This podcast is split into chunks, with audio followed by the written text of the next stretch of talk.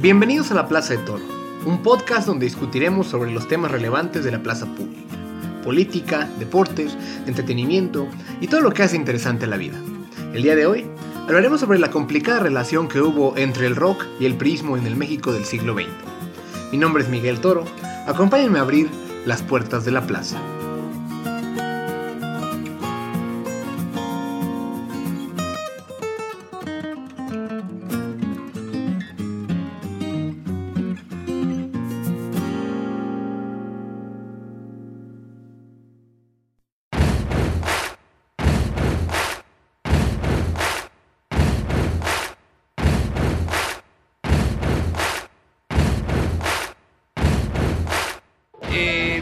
Empecé siendo hater de Queen.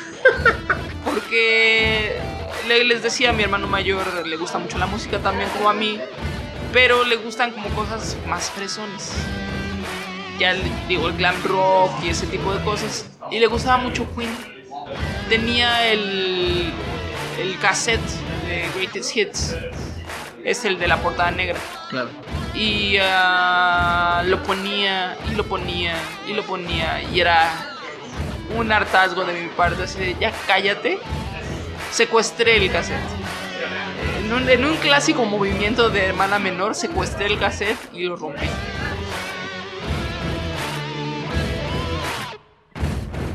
Luego, pasan varios años, eh, Spotify a México y entonces empiezo a buscar qué hay, qué, qué, repertorios tienen. Y tienen todo el de Queen. Me llamó la atención que lo tenían todo completo. Y entonces, bueno, eh, empiezo, me, entero del dato simpático que Lady Gaga se llama así por una canción de Queen que se llama Radio Gaga. Y empiezo a escuchar la canción y digo, no, esta canción es increíble. Fue para mí muy reveladora y eh, me hizo hasta llorar la primera vez que lo escuché, porque el, el, radio fue una parte importante de mi vida. Hubo una época en que incluso trabajé en el radio. Y eh, la canción pues habla del amor al radio, aunque ya sea un medio, un medio algo obsoleto, ¿no? la canción es un canto de amor al radio. Entonces me, me encantó y la oía y la oía y la oía. Mi mamá me dijo, ¿no que no te gustaba Queen? Y yo le dije, pero es que esta canción es increíble. Pero, pero cámbiale, hay otras. Y entonces escuché Killer Queen, por ejemplo. Escuché, obviamente, Bohemian Rhapsody. Eh, que la recordaba muy bien del cassette de mi hermano. Y me empiezo a dar cuenta de que son canciones muy bien construidas, que cuentan una historia, que parece que pertenecen a un, a un orden dramático superior a nada más la canción, sino que podrían ser parte de una historia o sea, todas tienen como una construcción pues aristotélica, o sea, como de tres, de tres actos. Bohemian Rhapsody es muy claro, ¿no? Es desde la que comete el crimen el personaje, el juicio y finalmente su muerte. Otras canciones como Bicycle eh, o como eh, I Want to Break Free tienen esta misma. Pues este mismo armazón te, estoy contando una historia, no te estoy contando nada más una canción. Normalmente las canciones de rock son muy sencillas y se quedan hablando de un sentimiento solamente, de una atmósfera. Las canciones de Queen no, las de Queen cuentan historias y eso es fascinante. Ella es otra vez Concepción Moreno, periodista de cultura y entretenimiento que nos acompañó en el episodio sobre los orígenes mexicanos de Batman. Aunque ella empezó odiando a la banda, ahora es una convertida fan de Queen.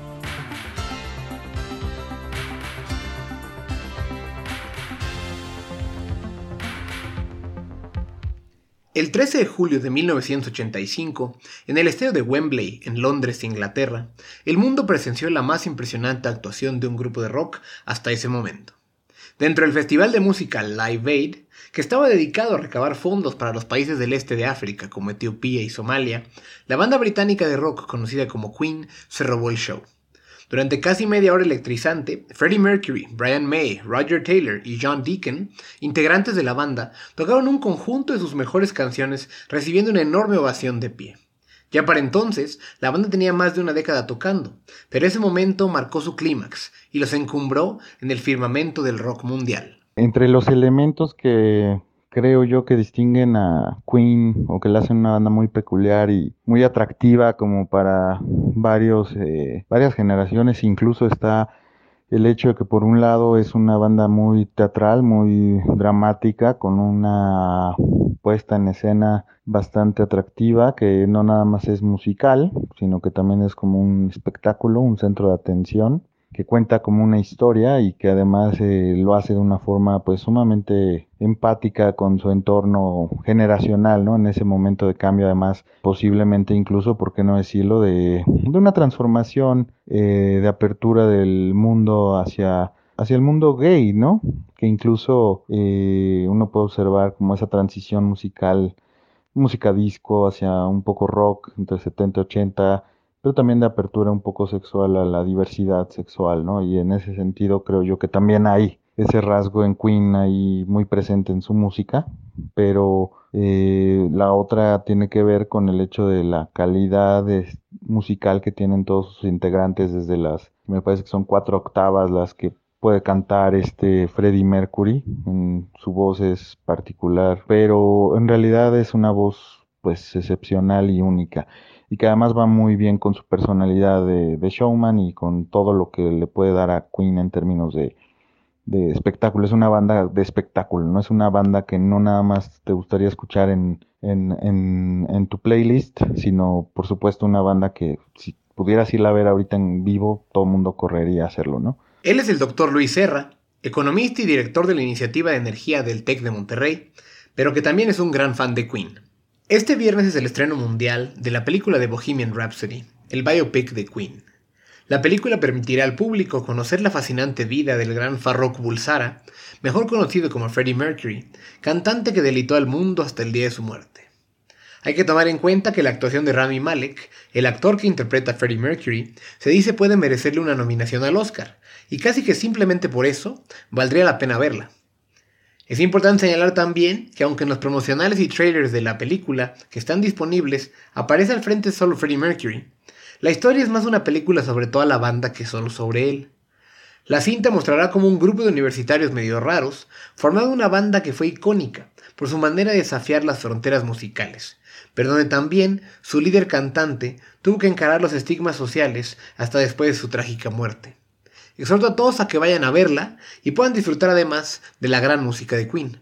Como podrán haber adivinado, yo soy un enorme fan de Queen, y no podía dejar pasar la ocasión para que platicáramos con varias personas sobre la banda y que pudiéramos tocar como en tan ilustre carrera su paso por México marca un mal recuerdo.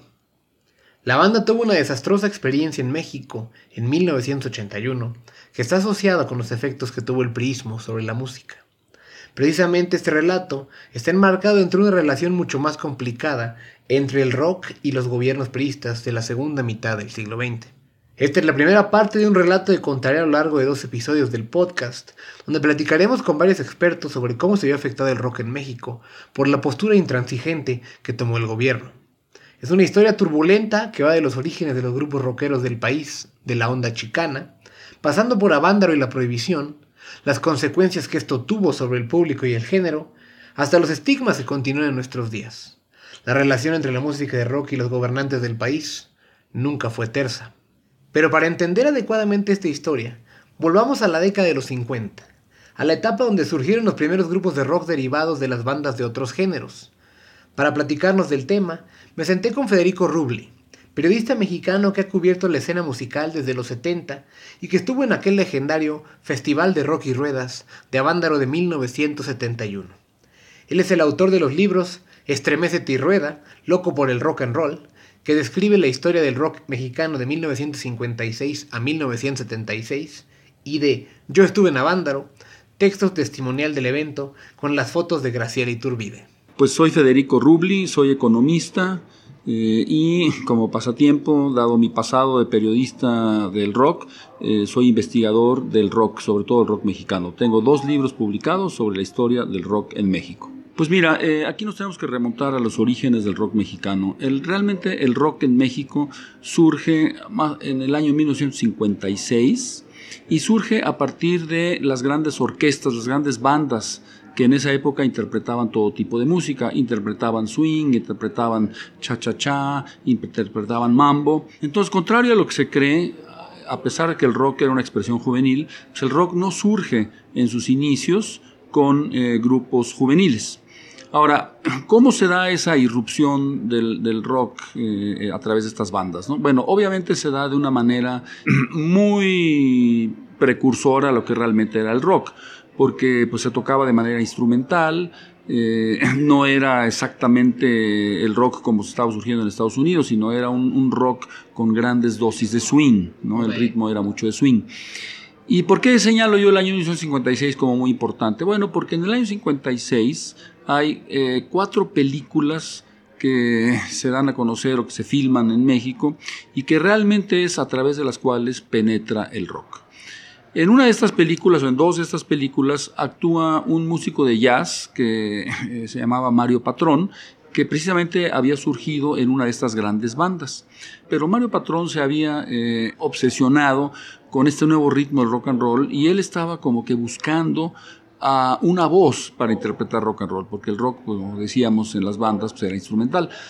Y bueno, da la coincidencia que él encuentra esta voz que estaba buscando en la figura de Gloria Ríos. Y Gloria Ríos es una persona muy importante para el nacimiento del rock en México. Eh, ella era de origen chicano, nacida en Estados Unidos, en San Antonio. Llega muy joven a México, a los 16 años, como actriz, como bailarina, pero también como cantante. Y entonces, bueno, tenía una voz realmente eh, eh, primorosa, ¿no? Se puede ver en YouTube muchos de sus escenas de estas películas donde ella sale cantando. Y entonces, eh, además se hace pareja de Mario Patrón, se casan. Y entonces, pues Mario Patrón dice, esta es la voz que yo he estado, he estado buscando, ¿no?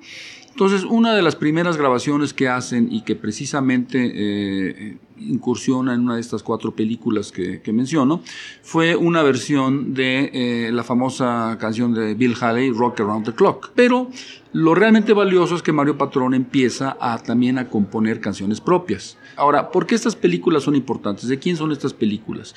Bueno, dos de estas películas son de un director de cine mexicano, Díaz Morales, y yo aquí destacaría la primera, que realmente hay que reconocerla como una joya en toda esta evolución de la historia del rock mexicano, que se llamó Juventud Desenfrenada. Vuelvo a insistir, son películas del año 56, por eso el año 56 es muy importante para el nacimiento del rock mexicano.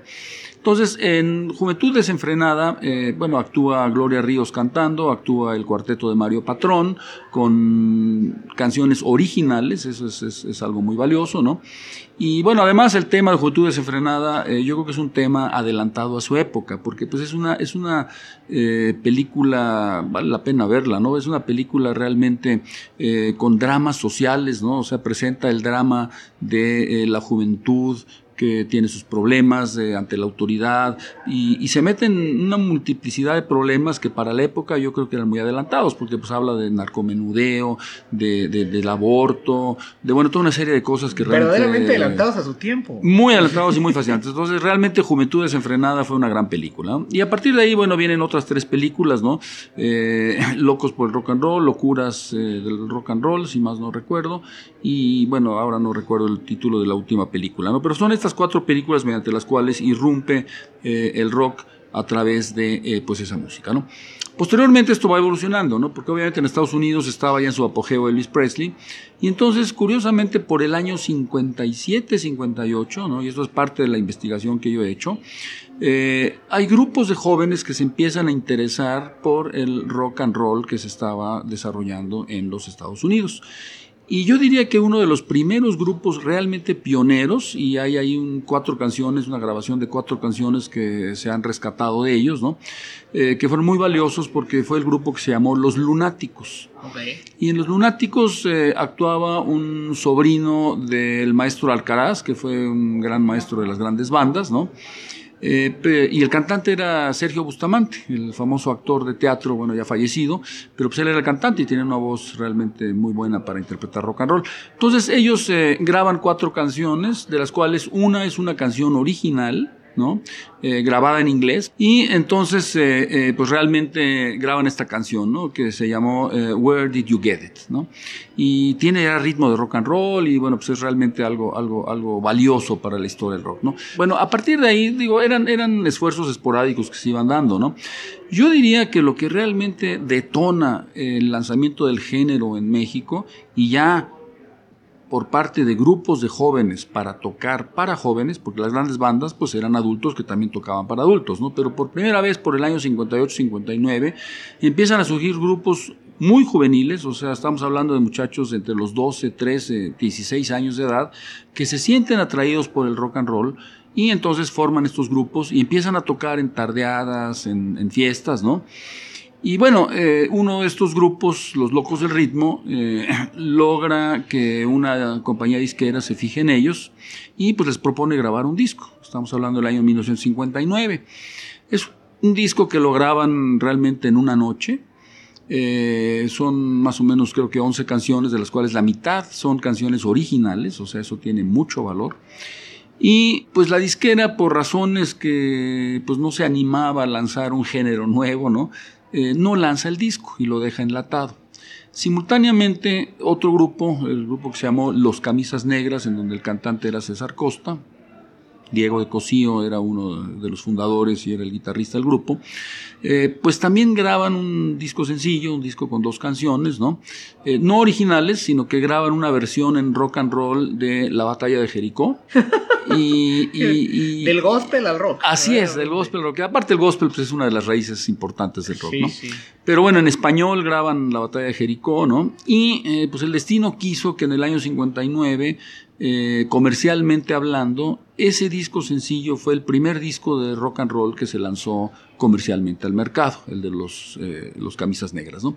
Y poco después, ya en el año 60, ya la disquera se, se, se, se animó a sacar el disco que habían grabado de los, de los Locos del Ritmo, lo desenlata y lanza pues, este primer, primer disco. Entonces, por eso es que yo creo que el, género se detona en el año 59, precisamente eh, pues con, con, estos dos discos. ¿no? E inmediatamente después surgen eh, otros discos muy importantes, también ya en el año 60, principios del año 60, de grupos que pues hicieron época, ¿no? O sea, los Teen Tops lanzan su primer LP, los Rebeldes del Rock, que era en donde el cantante era Johnny Laboriel, lanzan también su primer LP, ¿no?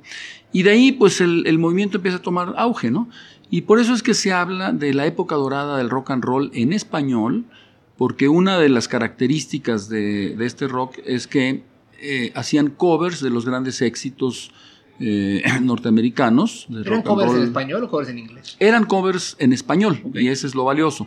Ahora, eso tiene un valor realmente muy importante porque un cover no es una simple traducción de la canción del inglés al español, sino que ellos le adaptaban la idiosincrasia mexicana y, eso lo hacía pues mucho más accesible para los jóvenes, ¿no? Eh, y entonces, bueno, empieza esta época de oro del rock and roll de los covers, ¿no? Que duró más o menos yo diría con la detonación del 59, en el 60, 61, 62. ¿no? Y hay una multiplicidad de grupos que, repito, muy juveniles, pero de una gran calidad y todas estas grabaciones afortunadamente han sobrevivido al tiempo y pueden conseguirse. Y en esos grupos, bueno, hablamos obviamente de los grandes que ya dijimos, los locos del ritmo, los Teen Tops, los rebeldes del rock, los Crazy Boys, los Sinners, los Parks, los eh, eh, Loud Jets, en fin, es una cantidad impresionante de grupos que se lanzan, pero que además tuvieron el apoyo de las compañías disqueras. ¿Pero hasta cuándo hubo apoyo para el rock en México? ¿Qué elementos fueron surgiendo que dificultaron su crecimiento? ¿Qué tuvieron que hacer los grupos de rock a raíz de las intervenciones del gobierno? Platicaremos de esto y más al regresar. No le cambie.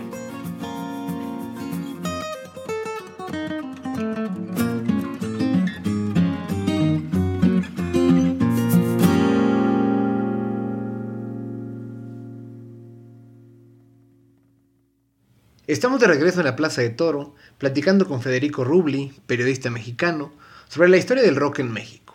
Él nos contaba sobre los pioneros del rock en nuestro país y cómo el género empezó a crecer. Sin embargo, pronto descubrirían estos grupos que sus actividades no eran demasiado afines al gobierno. Ahora, esto duró realmente hasta el año 62, porque ¿qué es lo que pasa más o menos por el año 62-63? Pues que las disqueras empiezan a ver que el rock and roll es buen negocio y como en Estados Unidos ya se había eh, superado la parte de los grupos y estaban empezando también la parte de los solistas, o sea, tipo Polanca, que realmente no es rock, pero pues son... Entonces ellos ven un gran, una gran oportunidad para hacer eh, pues negocio de esto y entonces empiezan a sacar de los grupos a sus cantantes porque les ven eh, una perspectiva de poder convertirlos en polancas mexicanos. Y, e igual que, que, a, los, a los norteamericanos, pues habilitarlos como actores para películas. Entonces así es como a Enrique Guzmán, que tiene una voz muy, muy fresca para cantar rock and roll en los Teen Tops, lo sacan de los Teen Tops, lo hacen solista, a César Costa lo sacan de los Camisas Negras, lo hacen solista. Eh, Johnny Laboriel, bueno, pues también sale de, de, de, su grupo de los rebeldes del rock. Eh, Alberto Vázquez nunca perteneció a un grupo de rock, pero entra también en esta clasificación de los solistas. ¿no? Entonces vienen estos solistas que más bien son baladistas, que sí cantan algunos eh, rasgos y canciones de rock, ¿no? Puro cover, pero digamos se banaliza un poco la parte rock, ¿no? Hasta ahí vamos a decir que el rock and roll era tolerado por las autoridades, ¿no? O sea, a pesar de que hay que ubicarnos en el momento sociopolítico porque atravesaba México fines de los 50 y principios de los 60, ¿no? O sea, era eh, pues el PRI hegemónico, ¿no? El PRI monolítico, además era eh, no solamente en lo político sino en lo social, pues trataba de imponer lo que se llegó a, a llamar las buenas costumbres de la buena familia católica mexicana, ¿no? Y ahí, bueno, pues como que estas expresiones de rebeldía juvenil, porque el rock siempre fue rebelde, ¿no? Eh, estas expresiones de rebeldía juvenil y contestataria a la sociedad, pues no tenían cabida dentro de esa mentalidad este, muy cerrada de la tradicional familia mexicana. Sin embargo, eh, pues como las disqueras empiezan a ver que esto puede ser una buena oportunidad de negocio, pues eso sí se empieza a, a, impulsar, ¿no? Y la radio y las disqueras, bueno, se empiezan a, tocar este rock and roll, rock and roll mexicano, ¿no? Eh, menciono esto es muy importante porque en el año 66 me parece viene un parteaguas muy importante, ¿no?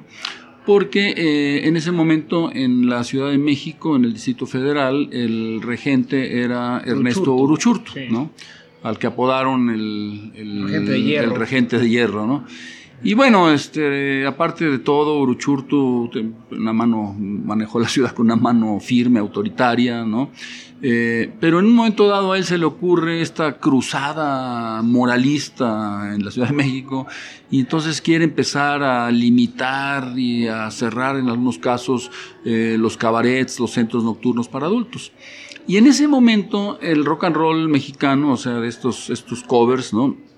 Había encontrado eh, un canal para su interpretación que fue lo que se conoció en su momento como los cafés cantantes.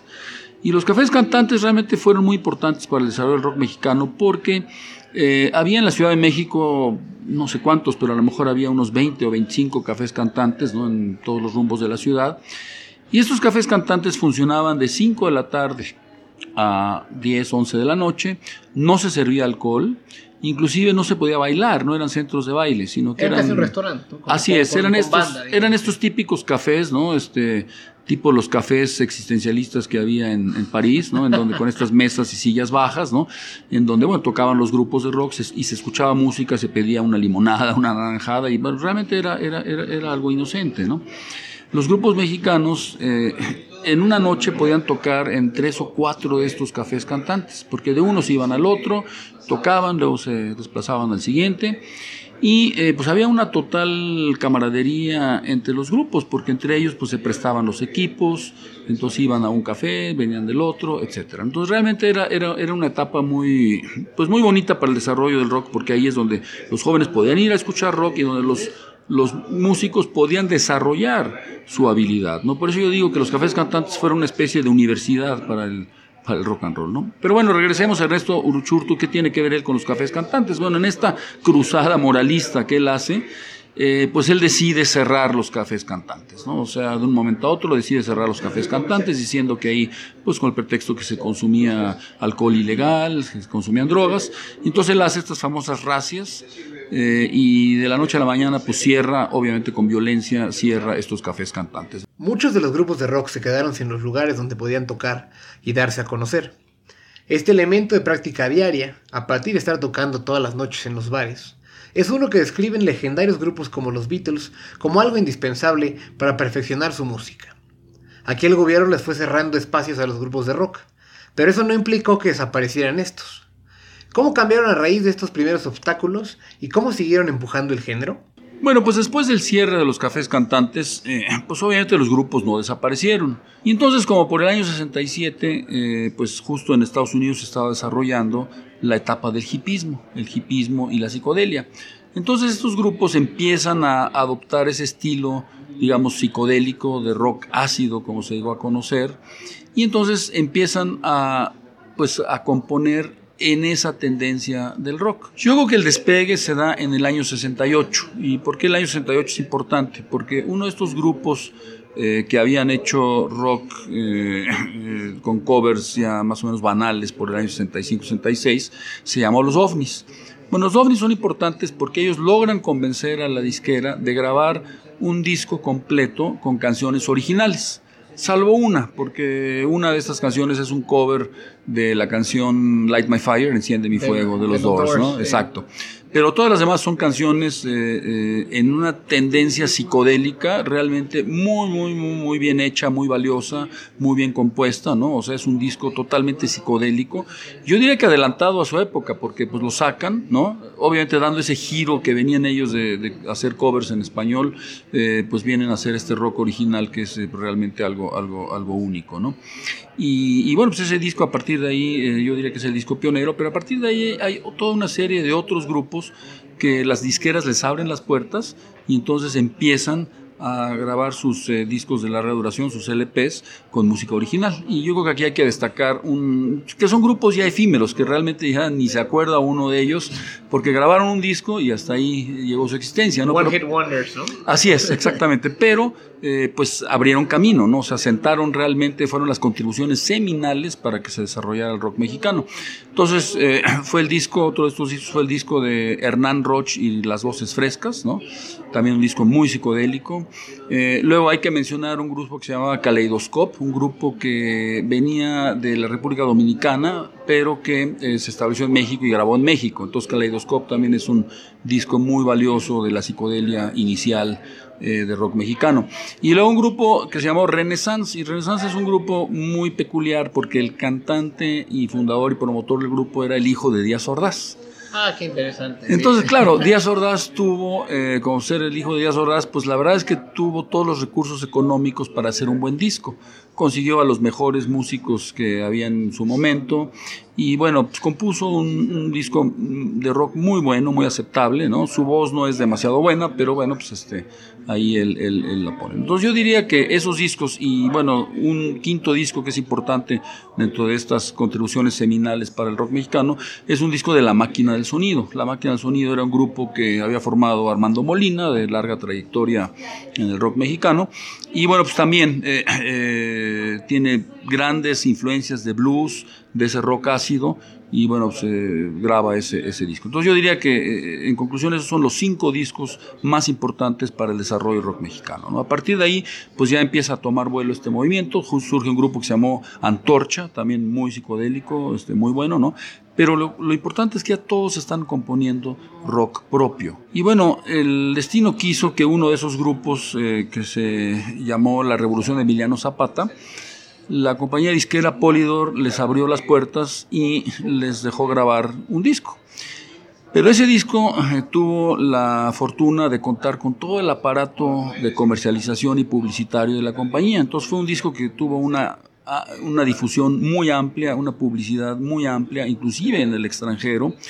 Y bueno, la Revolución de Emiliano Zapata se hizo muy conocida, ¿no? Eh, con el éxito que viene ese disco que se llama Nasty Sex, que es una, una gran canción y bueno, pues el auge estaba, estaba dándose, ¿no? Entonces eh, empieza un auge muy importante, los empieza a programar la radio, las disqueras les abren las puertas para eh, grabar sus discos, hay difusión, hay lugares donde poder ir a escuchar a estos grupos en grandes explanadas de, las, de colegios y de universidades, ¿no?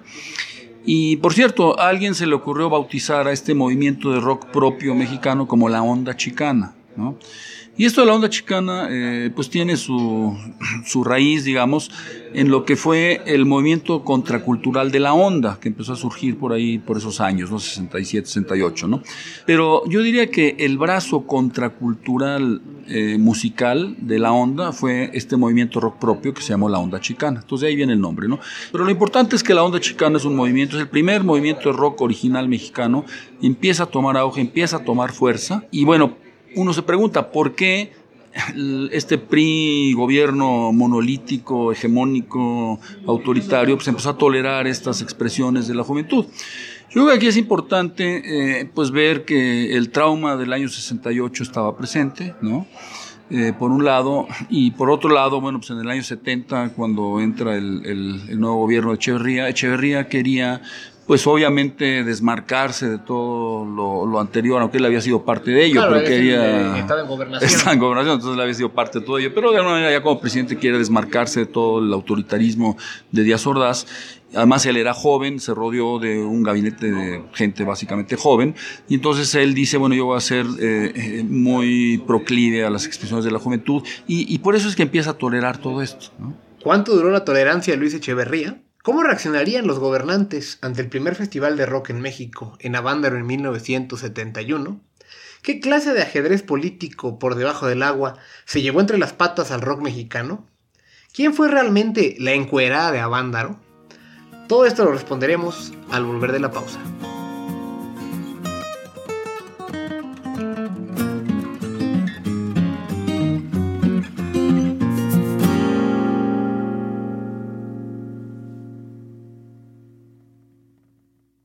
Bueno, el, fenómeno de Avándaro es, es, es realmente eh, el punto culminante en esta historia del rock and roll mexicano, ¿no? Eh, decíamos que ya todos estos grandes grupos de la onda chicana por el año 70-71 eh, pues tenían ya un auge realmente impresionante. Entonces, claro, lo único que faltaba, estaba el auge, como ya dijimos, en la radio, en las disqueras, en lugares para tocar. Entonces, realmente lo único que faltaba era tener un magno festival tipo Woodstock. Woodstock había sido en el año 69 y pues los grupos mexicanos ya estaban ávidos de decir, bueno, queremos un, festival tipo Woodstock, ¿no? Y hubo algunos pequeños antecedentes, ¿no? Pero eh, eh, en el año 71, por ahí, por el mes de junio, julio, eh, un grupo de eh, eh, promotores, empresarios jóvenes en ese momento que estaban vinculados con las carreras de autos, deciden hacer lo siguiente. ¿no? Todos los años en esa época se, se llevaba a cabo en Avándaro, en el Festival de, de, de, automóviles de carreras, se llevaba a cabo una carrera automovilística. Entonces ese año estos empresarios decidieron, entre los cuales estaba Justino Compeán, eh, estaba futuro presidente de la Federación Mexicana así es, de Fútbol, así es, no se acuerden. Un, gran empresario futuro, exactamente, fue presidente del Necaxa también, ¿no? Sí, sí. Y bueno, un empresario muy connotado, ¿no? Pero en ese momento él tenía pues, algo así como 25, 26, 17 años, ¿no? Y manejaban una promotora y entonces esa promotora es la que decide organizar esta carrera de autos en, en Avándaro, ¿no? Pero, pues, dado el auge de la música y para atraer precisamente una población más joven a las carreras, eh, deciden, como la carrera iba a ser el día eh, en, septiembre, no el día eh, 12 de septiembre, entonces ellos deciden y dicen, ¿por qué no en la noche previa hacemos una noche mexicana, ¿no? Con dos de los eh, grupos más conocidos, de los mejores grupos juveniles de la onda chicana en ese momento. Sin embargo, eh, al que le encargaron la promoción del elenco musical de esa fiesta inicial, ¿no? Fue Armando Molina, del que ya habíamos dicho que había sido el músico de la fundador de la máquina del sonido, ¿no? Y él manejaba varios grupos en ese momento. Entonces él empieza a hablar con grupos para conseguir grupos, para ver a quién podía contratar para, para ello, ¿no? Y bueno, ahí se le sale de control porque todos los grupos empiezan a, a, enterarse que, oye, va a haber algo en Avándaro. Y entonces, como es Avándaro, el campo, ellos dicen, no, pues es que esto va a ser un festival tipo Woodstock. Y entonces los grupos empiezan a apuntarse para querer participar en esto. ¿no? Molina les dice, oigan, yo nada más tengo presupuesto para eh, contratar dos grupos. Y los grupos dicen, no, no, no importa, dicen, nos dividimos el presupuesto, pero queremos participar porque esto suena como que puede ser una oportunidad para tener un magno festival de rock. ¿no? Y así fue como esto fue creciendo. ¿no? Y entonces, eh, pues, al final se tuvieron eh, 12 grupos programados, ¿no? Eh, y realmente estos 12 grupos programados fueron de lo mejor que había en la época de la onda chicana. O sea, como estaba en su apogeo la onda chicana, realmente estos grupos eran de una calidad realmente excelente. Y todavía hoy día, si uno escucha las grabaciones de estos grupos, eh, pues realmente uno ve el valor que, tuvieron. ¿no? ¿Cuáles fueron estos grupos? Bueno, eh, fueron eh, los Duk Duks, ¿no? And Love, la División del Norte, Bandido, que era de Guadalajara, eh, los Yaqui, que se acaban de reagrupar y tenían a Mayita Campos como cantante, Tinta Blanca, que era un grupo de aquí del Distrito Federal excelente, El Amor, que era un grupo de Guadalajara, El Three Souls in My Mind, que fue el grupo con el que inició Alex Lora y que ya luego se, convirtió en el, en el Tri, eh, El Epílogo, ¿no? otro grupo también de la época, ¿quién más? Ah, bueno, El Ritual, que era un grupo de los mejores grupos de rock progresivo que venían de, de, de Tijuana, y el grupo Tequila, que también era una banda muy buena. Muchos de estos grupos, como, como Tequila, como La Tinta Blanca, eh, como Bandido, eran lo que llamábamos en ese momento bandas. ¿Qué quiere decir banda? Banda era un grupo de rock que tenía una sección de metales. Entonces tenían metales, ¿no? Este, trompetas, trombones, saxofones, ¿no? Y bueno, el, onceavo grupo, el doceavo grupo, perdón, ya enuncié once, el doceavo grupo era el grupo de eh, eh, el, pájaro Isoria, que venía de, precisamente de, de, Tijuana, y eh, ese grupo se llamaba Love Army pero no tocaron porque eh, pues hay toda una, una, historia, quedaron varados en el camino y nunca llegaron a, realmente a, a, a, Entonces, bueno, pues fueron 11, 11 grupos que en el programa vamos a decirlo oficial, son los que tocaron. Hubo fuera del programa oficial, en los soundchecks que hubo el día previo al festival o en la mañana al festival, pues hubo algunos grupos que, que, se subieron a la, tarima y tocaron, ¿no? Entre ellos La Fachada de Piedra, que venía de, de Guadalajara, Zafiro, otro grupo de, Tijuana, ¿no? Eh, y eh, La Ley de Herodes, que era otro, era el grupo que era de, de, de, Arau, ¿no? Que ya luego se convierte en Botellita de Jerez, ¿no? Pero en ese momento La Ley de Herodes, bueno, pues ellos también tocan ahí en el vamos a llamarlo en el prefestival, ¿no? Entonces el entusiasmo del festival empieza a crecer, eh, porque pues obviamente los jóvenes dicen, oye, pues se pasa la voz y va a haber un, magno festival de rock, ¿no? La, fecha programada era para el sábado 11 de septiembre, para la parte musical, y bueno, las carreras de autos el, 12, ¿no? Domingo 12. Lo que pasó es que el entusiasmo empezó a crecer tanto que obviamente eh, pues la venta de boletos empezó a verse rebasada, ¿no? Se suponía que a lo mejor asistirían unas 6.000 personas, había algo así como quizás 20.000 boletos disponibles para llegar hasta un número de 20.000, ¿no? Pero pues eh, al final las expectativas se vieron totalmente rebasadas y el cálculo es que a Vándaro asistieron cerca de 300.000 jóvenes. ¡Wow! Qué, impresionante número! Es algo realmente impresionante. Imagínate, son tres estadios aztecas totalmente repletos, llenos, ¿no? Entonces, este, pues digo, te da, te da cuenta del entusiasmo que era esto, ¿no? Ahora, empieza este entusiasmo y desde el jueves los jóvenes empiezan a irse a Vándaro y la verdad es que empiezan a irse a Vándaro como pueden, como podían, ¿no? Este, algunos en camión, de aventón, algunos se fueron a pie, hicieron a pie el viaje de la Ciudad de México hasta, hasta Valle de Bravo, ¿no? Pero pues esto da cuenta del gran entusiasmo que había, ¿no? Yo fui en mi calidad de periodista, eh, reportero de una de las revistas de rock y bueno, fui con un grupo de amigos, nos fuimos también desde el viernes, y, bueno, todo el camino en la carretera fue algo realmente espectacular, ¿no? Saber a tantos jóvenes eh, eh, hermanados por el rock, porque realmente lo que se veía ahí era una parte totalmente eh, de hermandad del, del rock, ¿no? Y este y, el entusiasmo era realmente muy muy grande antes de este festival. O sea había eh, este espíritu de hermandad de compartir todo no aquí no importaban las clases ni sociales ni económicas no sino todo se compartía no se compartía la comida eh, todo todo todo se compartía no entonces, eh, pues realmente, obviamente los, los, los, pilotos se habían desplazado a, a Vándaro para la carrera el día siguiente y bueno, pues ya fue evidente que con tanta gente, pues lo más prudente era obviamente cancelar la, la, la carrera de autos porque pues no había ya condiciones, con 300 mil personas ahí esperando el rock y obviamente la mayoría ahí íbamos interesados por el rock y no las ruedas, ¿no? Se llamó el Festival de Rock y Ruedas. Bueno, nos interesaba el rock, no tanto las ruedas, ¿no? Pero, este, pero pues ese era, era un poco el ambiente que se dio previo a ello, ¿no? Eh, ahora, es muy importante, y aquí otra vez lo podemos ligar con la parte política, y parte de mis investigaciones es lo que yo, yo he hecho, he vinculado, ¿no? Eh, esto se da en el Estado de México, ¿no? En Avándaro. El gobernador del Estado de México en ese momento era Carlos Jan González, ¿no? El profesor Jan González. Y el profesor Hank en ese momento era un político joven, era muy carismático. Eh, dentro del PRI inclusive se le veía como un reformista. En ese momento no podía ser candidato a la presidencia porque era de padres extranjeros y todavía no se modificaba la constitución, pero ya había un movimiento político de sus adeptos de buscar un cambio a la constitución para poder habilitarlo como un futuro candidato presidencial. Aunque apenas iniciaba el, sexenio de Echeverría, pues obviamente se quería ver si él podía este, futurearlo como un posible presidente. ¿no? Eh, pero bueno, él era muy proclive a las expresiones de la juventud, entonces por eso es que él también dice, bueno, pues tolera esto del, del, festival, ¿no? De rock y ruedas. Eh, entonces, eh, digamos, esa es la parte importante en el sentido de que pues, Carlos Juan González eh, estuvo a favor del festival y, dio, y dio su apoyo. ¿no? Ahora, como obviamente era la, la, etapa de la, de la experimentación y del hipismo, todo el post-hipismo que estaba viviendo, pues eh, algo que luego se, se, empezó a utilizar eh, mucho para denostar al festival, pues sí hubo consumo de droga, ¿no? O sea, porque era la época de la, de la experimentación y entonces, bueno, pues, digo, lo que más se consumió fue mota, ¿no? Que era, lo, digamos, lo más este, benigno, ¿no? Que podemos decir, ¿no?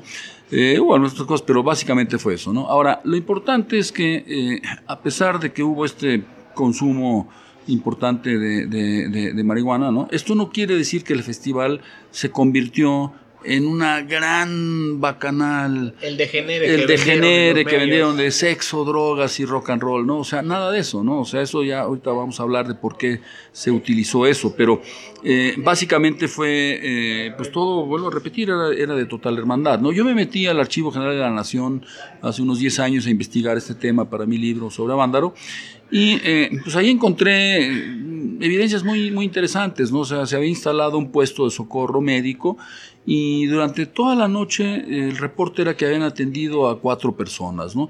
Dos de ellas porque se habían tropezado, se habían raspado con una piedra, uno porque se intoxicó con una torta de jamón y otro que ahí tuvo algún inconveniente, ¿no? Pero realmente no, o sea, 300 mil personas, pues no, no hubo... una intoxicación de drogas. Exactamente, entonces no es que esto...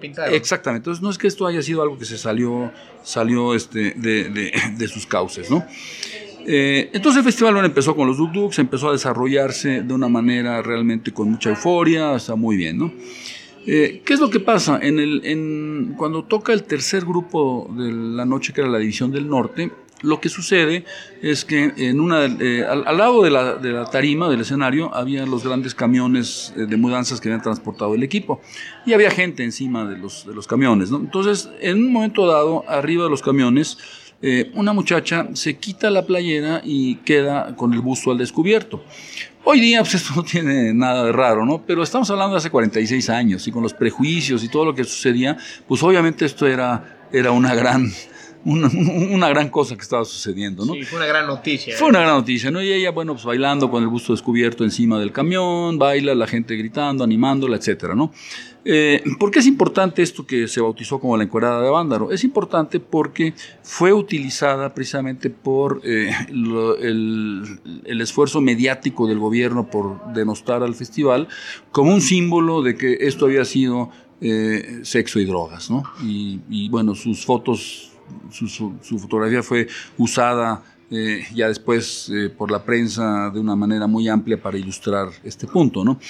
Lo curioso es que de la encuerada de Bándaro nunca se supo ya más de ella, ¿no? O sea, ella desapareció ese, después ya se bajó de la tarima, ya nadie supo ni quién era ni qué pasó, ¿no? Entonces hago un paréntesis porque es una historia interesante. Viene eh, unas dos, tres semanas después del festival, había una revista de rock que se llamaba Piedra, Piedra Rodante, que no era el Rolling Stone en español, sino era una versión más pirata, pero en fin. Eh, y, lo que sucede es que eh, ellos fabrican una supuesta entrevista a la encuadrada de Bandar. Y dicen ellos, bueno, sí, eh, ya muy tarde en la noche desapareció este, esta mujer que se llama Alma Rosa López, ella viene de... ¿Y se llama así ella? No, no, no. Como fue una fabricación, fabricaron el nombre, dijeron era Alma Rosa López de Monterrey, de 16 años, y le hacen una supuesta entrevista totalmente fantasiosa, ¿no? O sea, y le dicen cosas, y bueno, los que estábamos en el medio periodístico del rock en ese momento sabíamos que esto era una fabricación. Pero como todas estas cosas no son denunciadas de manera este, muy, muy amplia, muy tajante, entonces este mito se va enraizando y en libros posteriores de José Agustín, de Monsiváis, pues reproducen partes de esa supuesta entrevista y dan por un hecho que la encuadra de Vándalo fue Alma Rosa López. Bueno, quiso la casualidad que yo estaba investigando en el Archivo General de la Nación eh, cuestiones vinculadas con Avándaro que de coincidencia me topo con un, oficio que la PGR eh, le manda a la entonces temible Dirección Federal de Seguridad, en donde le dice, eh, tiene fecha 18 de septiembre, o sea, una semana después del festival, en donde le dice claramente, eh, localícese a la que se conoció como la encuadrada de Avándaro. Y aquí viene la parte jocosa, dice, porque necesitamos saber si profesa ideas contrarias al régimen. Entonces es algo muy chistoso, ¿no? Era un tema totalmente de la paranoia de los gobiernos. Así es, así es. de antaño, ¿no? Así es. Bueno, la eficiencia de la Dirección Federal de Seguridad es que la localizan. Y entonces yo veo en el, en el archivo, en el expediente, veo el interrogatorio que le hacen a esta persona. Y ahí me doy cuenta, pues ahora sí que de la verdadera identidad de la encuadrada de Vándaro. Y resultó ser que fue Laura Patricia Rodríguez González, de 17 años, de Guadalajara. Nada que ver con el Nada que ver. y entonces, bueno, yo dije, este es un descubrimiento pues importante, ¿no? Yo todavía no había terminado mi libro, dije, esto lo tengo que dar a conocer antes de que eh, lo publique yo en el libro. Entonces hice un artículo periodístico que salió publicado, eh, en donde con el sustento de los documentos del Archivo General de la Nación, eh, pues voy a conocer la verdadera identidad de quién fue la, la, la encuadra de Vándaro, ¿no? Bueno, eh, regresemos a la historia, ¿no? O sea, ¿qué es lo que pasa? Se sigue desarrollando el festival. Obviamente, eh, infiltrados entre el público en el festival, había agentes de gobernación y agentes de la Dirección Federal de Seguridad, que yo me imagino que estaban mandando pues, reportes eh, periódicos a, la Secretaría de Gobernación aquí a México, ¿no? En ese momento, ¿quién era el secretario de Gobernación? El secretario de Gobernación era Mario Moya Palencia, otro prista de estos fuertes autoritarios, ¿no? Bueno, Mario Moya Palencia, como secretario de Gobernación, se sentía el seguro sucesor para la carrera presidencial, que estaba lejana, pero usted de Gobernación, lo lógico. Estaban armando ya estaban armando, y para él se le hacía lo lógico que él, iba, que él era el tapado, claro, ¿no? Pero, pues obviamente decíamos que ya en el Estado de México se estaba desarrollando este movimiento político en favor de Carlos Jan González. Entonces, eh, yo aquí empiezo a tejer una hipótesis eh, política de por qué el festival fue denostado de tal manera y por qué se armó una campaña de desprestigio alrededor del Festival de Avándaro, ¿no? Para, eh, pues, totalmente desprestigiarlo, ¿no? Y yo digo que la razón fue precisamente porque Mario Moya Palencia, que seguramente lo estaban enterando puntualmente los agentes de gobernación en Avándaro sobre lo que estaba sucediendo, ¿no? Pues lo están, están alimentando toda esta información y entonces él dice, ve una ventana de oportunidad para darle un golpe político a Jan González, ¿no? Y entonces él dice, aunque me lleve yo eh, entre las patas a todo lo que es este movimiento del rock mexicano, que no le interesaba mucho, ¿no? Y entonces, ¿qué es lo que pasa? Mientras en Avándaro a las 3, 4, 5, 6 de la mañana se sigue desarrollando el festival, ¿no? El festival termina a las 8 de la mañana con el Three Souls in My Mind. Eh, mientras todo esto pasa, él, esa es mi hipótesis, ¿no? Empieza a armar toda una, una conjura mediática para denunciar al festival, ¿no? Y ahí es donde obviamente usan, como mencionamos, a las fotografías de la encuadrada de Avándaro, y entonces empiezan a sacar tan pronto como los periódicos vespertinos del día domingo, nosotros estábamos regresando de Avándaro el día domingo, hicimos como nueve horas de trayecto de regreso porque la gente estaba regresando a pie, pero paramos en Toluca con eso de las nueve de la noche y entonces en Toluca vamos viendo los encabezados de los periódicos vespertinos que decían el total de genere en Avándaro, sexo eh, y drogas, y rock and roll eh, en Avándaro. Este, la frase famosa. Claro, reprobable la actuación de los jóvenes, tolerado por Carlos Jan González. Entonces ahí ya se ve la, la mano de gobernación queriendo precisamente este, desprestigiar a, Carlos Jan, ¿no? Y a nosotros se nos hizo un audito, porque nosotros veníamos muy contentos de, de Avándaro, ¿no? Este, y dijimos, bueno, caray, ¿En qué momento, no? ¿En qué momento? ¿De dónde? ¿Qué vieron? que nosotros no vimos, ¿no? Y como Nos perdimos de toda esa parte. Así es, ¿no? Como que dices, es una cosa totalmente extraña, ¿no? Y este, pero eh, obviamente investigando eh, me encuentro con unas declaraciones de Mario Moya Palencia el día 13 de septiembre. El 13 de septiembre es el Día de los Niños Héroes. Entonces eh, está la crónica en el periódico que él era el, el, orador oficial ahí en el Monumento de los Niños Héroes. Y al finalizar el acto lo entrevistan y entonces él dice, ¿no? Dice, miren, dice, los verdaderos niños héroes de este país son estos seis que estamos honrando aquí y no los degenerados que por culpa de Jan González estuvieron este fin de semana haciendo desmanes en Avándaro. Entonces claramente se ve la intención. ¿no? Es un juego político. Un juego político, ¿no? Posteriormente hay una entrevista a, que le hace el Excelsior a Jan González por el 18 y 19 de, de septiembre, ¿no? Eh, y, es una, una, entrevista interesante porque lo cuestionan con todo esto. Y bueno, él era un político, al menos se tenía la imagen de él de un político hábil, con colmillo, ¿no? Y en esta entrevista se le ve totalmente desencajado, o sea, no sabe qué decir, oiga, pero los jóvenes, ¿y qué pasó? Y, inclusive en una parte dice, no, no, no sé, no sé, dice, tenemos que investigar, o sea, no sé, ¿no? Entonces, claramente, este, pues esto lo, lo agarró sorpresa. Ahora, ¿qué es lo, lo, realmente lamentable para la historia del rock de todo esto que pasó en Avándaro, ¿no? O sea, fíjate cómo venía Avándaro en, en un una, movimiento ascendente, básicamente. En una tendencia ascendente, o sea, de mucha euforia, haciendo rock de calidad, con muchos grupos, con las disqueras que les habían abierto las puertas, ¿no? Entonces, ¿qué es lo que pasa? Inmediatamente después de Avándaro, ¿no? Pues desafortunadamente toda esta campaña gubernamental de desprestigio y censura, pues es, es efectiva porque inmediatamente las disqueras le cierran las puertas a los grupos mexicanos, eh, los lugares donde se tocaba rock mexicano se cierran, ¿no? Ya no se, dejan de programar. Y, bueno, viene toda esta, esta campaña en contra del músico mexicano de rock, ¿no? Desafortunadamente muchos de ellos pues emigraron a Estados Unidos porque ya no había aquí oportunidades para seguirse desarrollando, se van a Estados Unidos y permanecen ahí. Muchos de ellos inclusive ya han fallecido estando allá, ¿no? Después de tantos años. Y, y bueno, se corta de tajo ese movimiento cultural, musical tan prometedor que era la onda chicana, se corta de tajo, ¿no? Y esa censura duró más o menos toda una década, ¿no? O sea, es la famosa década perdida del rock mexicano, ¿no? O sea, toda la década de los 70. Y fue apenas a partir del de, año 81, 82, que poco a poco, de manera gradual, también por la mayor apertura democrática que estaba empezando a tener el país, por la mayor globalización que estaba teniendo México, es que empieza a, volver a insertarse el rock mexicano gradualmente en, el público, ¿no? Hasta llegar pues, a lo que tenemos hoy día, que hoy día realmente podemos congratularnos que tenemos un movimiento de rock mexicano este, pues, muy amplio, muy profesional, ¿no? hay grupos muy buenos, muy internacionalizado también, pero pues todo eso no podría haber sido posible si no se hubiera dado esa lucha contracorriente que dieron todos estos grupos eh, en la época de Avándaro, ¿no?